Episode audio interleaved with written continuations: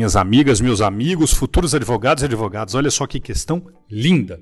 A licença é um ato administrativo da espécie A. Normativa, B. Negocial, C. Ordinatória, D. Enunciativa ou E.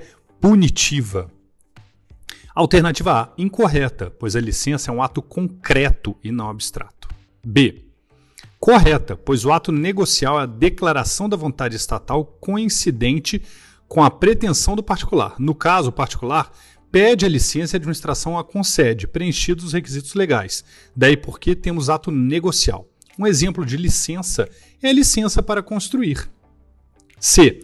Incorreta, pois atos ordinatórios são aqueles que disciplinam o funcionamento da administração e a conduta funcional de seus agentes, situação que não guarda relação com a licença. D. Incorreta, pois atos enunciativos são aqueles que apenas atestam situações já existentes. No caso, a licença é ato constitutivo de direitos e não enunciativo de direitos. E é incorreta, pois a licença não é um ato de punição, como claramente se verifica do exemplo dado, em que o próprio particular pede autorização para construir.